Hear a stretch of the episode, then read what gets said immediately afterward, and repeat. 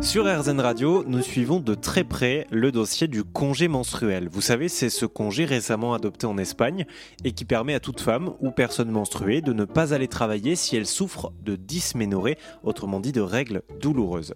Souvenez-vous, nous avons déjà fait un tour chez Louis, une entreprise de mobilier de bureau éco-responsable basée à Toulouse, l'une des seules en France à l'avoir expérimenté depuis un an, et le bilan était plutôt concluant. Le bilan qu'on a tiré, c'est que les personnes euh, qui osent le prendre euh, le font tout à fait naturellement. C'est très bien accepté. On s'est aussi rendu compte que le retour au boulot le lendemain se passait très bien. Alors pour ma part, qui, moi personnellement qui suis à l'atelier et qui, est debout toute la journée, moi clairement ouais ça m'a changé, euh, que ce soit physiquement ou mentalement, je me porte beaucoup mieux. Je reste chez moi une journée pour me reposer, le lendemain j'arrive beaucoup plus en forme avec beaucoup moins de douleur parce que bah, j'aurais tout pris sur ma journée de congé quoi. Et, euh, du coup non je trouve c'est c'est super bien. Enfin en tout cas moi euh, je le prends super euh, positivement quoi. Je vous en parle aujourd'hui parce qu'il y a du nouveau en France avec cette proposition de loi déposée par les députés écologistes qui vise à reconnaître la santé menstruelle et gynécologique dans le monde du travail.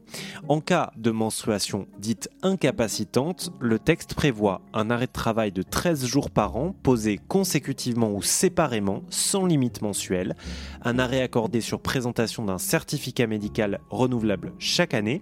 Ces 13 jours sont pris en charge par la sécurité sociale sans jour de carence. L'arrêt de travail ne mentionne pas le motif de l'absence et le texte prévoit aussi le droit au recours au télétravail. Le texte, qui a largement été inspiré du dispositif mis en place chez l'entreprise Louis, qui a d'ailleurs envoyé quelques-uns de ses représentants pour aider les députés à rédiger le texte, j'ai pu discuter avec Sébastien Peytavi, député écologiste de Dordogne, porteur du projet. Je lui ai notamment rappelé que pour l'entreprise Louis, euh, la clé du succès avait été l'accompagnement et la libération de la parole autour de ce processus. Les salariés, hommes et femmes, avaient par exemple tous signé une charte de consentement et étaient sensibilisés à ce qu'étaient les règles.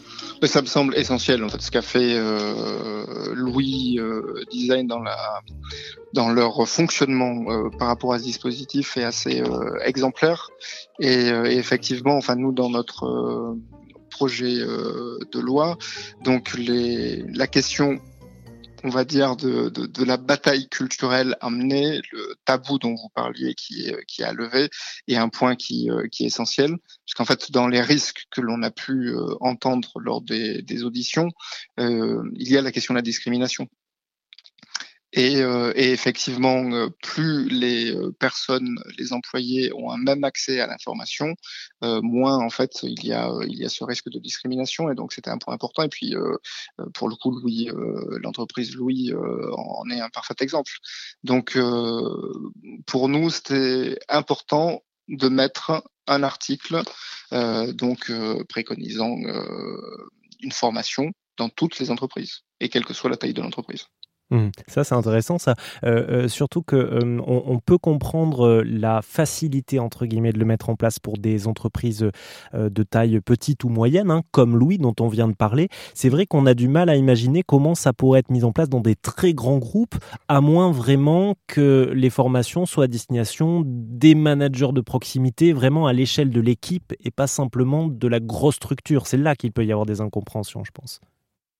Oui, mais après, bon, chaque entreprise euh, a le faire vivre euh, dans le fonctionnement qui est le plus euh, adapté à la taille de son entreprise.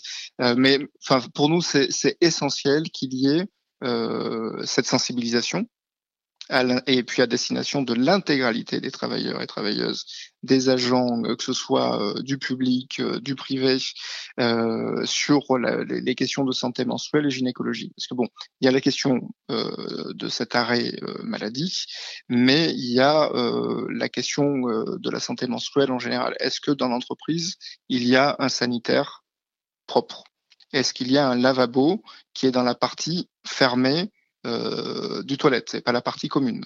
Il y a, énormément d'éléments euh, qui aujourd'hui ne sont pas euh, pris en compte et qui, changent sacrément le, quotidien des femmes sur cette période.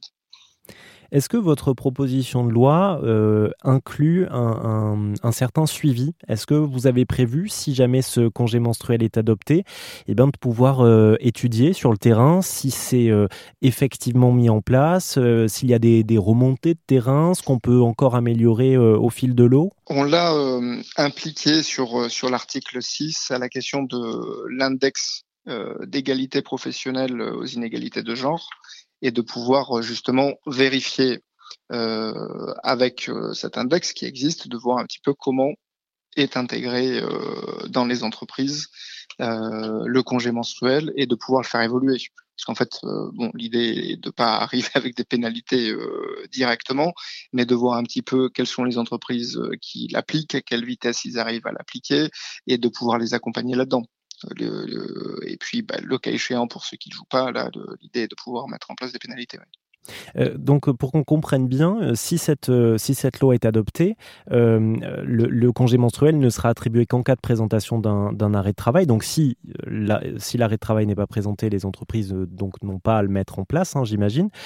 si jamais l'arrêt de travail est présenté, par contre, en cas de refus de l'entreprise, c'est là qu'elles peuvent être entre guillemets poursuivi. Il y a ça, mais après, s'il n'y a pas d'évolution de carrière à cause d'arrêts maladie euh, répétitifs, s'il n'y a pas d'augmentation salariale, il y a toutes les questions que l'on peut vérifier là-dedans. Euh, c'est pas juste le refus d'un arrêt. Après, dans le, dispositif que l'on a mis en place pour pouvoir générer euh, soi-même sur le site de la CPM un arrêt, on garde l'anonymat en fait, enfin l'anonymat, le, secret euh, le motif de l'arrêt maladie n'est pas précisé. Là, justement, par rapport à cette anonymisation euh, de, cet arrêt, euh, est-ce que c'est pas justement dommage puisque encore une fois, ça entretient le côté secret, tabou, alors que on pourrait aussi faire le choix de l'assumer. Bien sûr, mais on ne peut pas demander à quelqu'un qui ne veut, ne veut pas l'assumer de l'assumer. Je pense que pour toutes les femmes qui y trouvent une victoire là-dedans et veulent le revendiquer pourront le dire euh, sans aucune difficulté, mais que celles qui veulent garder ça secret euh, bah, puissent le faire. Celles qui n'ont pas envie que leurs collègues connaissent euh, euh leur cycle euh, bah, peuvent garder euh, ce, ce secret-là. après, il y a peut-être des entreprises ou avec des collègues qui peuvent être plus ou moins bienveillants. Donc, si une employée préfère garder le secret là-dedans, elle peut le faire. Et après, j'ai beaucoup parlé de personnes menstruées et pas juste de femmes. C'est-à-dire que si une personne est en transition et euh, sans que ses collègues soient au courant euh, et n'ait pas envie de parler, par exemple, euh, de son cycle, c'est un droit absolu. Donc voilà pourquoi on voulait euh, aussi permettre ça. Aujourd'hui, la proposition de loi a été déposée par les députés écologistes qui espèrent pouvoir la soumettre au Parlement lors de la prochaine session transpartisane. Sébastien Peytavi, que vous venez euh, d'entendre, euh, m'a confié que le projet de loi faisait l'unanimité du côté de la NUPES, mais qu'il trouvait aussi des échos dans les rangs de la majorité présidentielle. Il s'est aussi réjoui de l'enthousiasme des principales concernées, les entreprises.